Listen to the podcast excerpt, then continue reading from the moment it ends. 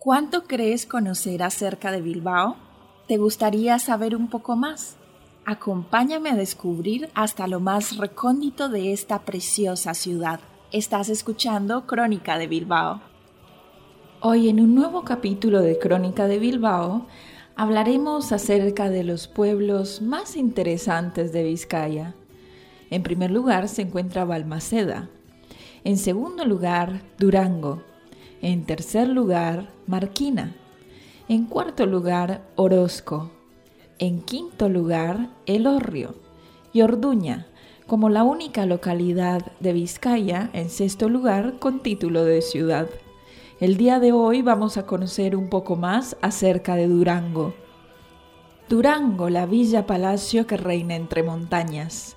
En las entrañas de un hermoso valle atravesado por el río Ibaizábal, se encuentra Durango, con un vasto patrimonio histórico y cultural de lo más estimulante.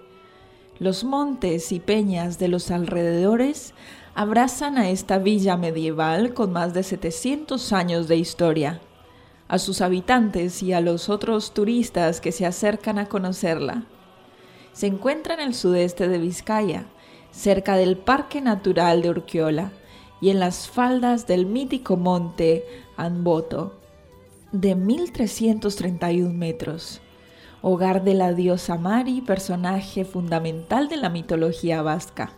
Durango es un lugar estratégico, ya que se ubica en el centro geográfico de Euskadi, en el interior en pleno contacto con la naturaleza, bien conectado con Bilbao, Donostia, San Sebastián y Vitoria-Gasteiz, y a tan solo media hora de la playa más cercana además de estar emplazado en una de las zonas más bonitas de Euskadi. Durango es un referente de la ciudad y de la cultura vasca en donde podrás conocer nuestra lengua milenaria, el euskera. Satos Durangora, acércate a Durango. Hasta aquí hemos conocido un poco más acerca de Durango. Os esperamos en un próximo episodio de Crónica de Bilbao.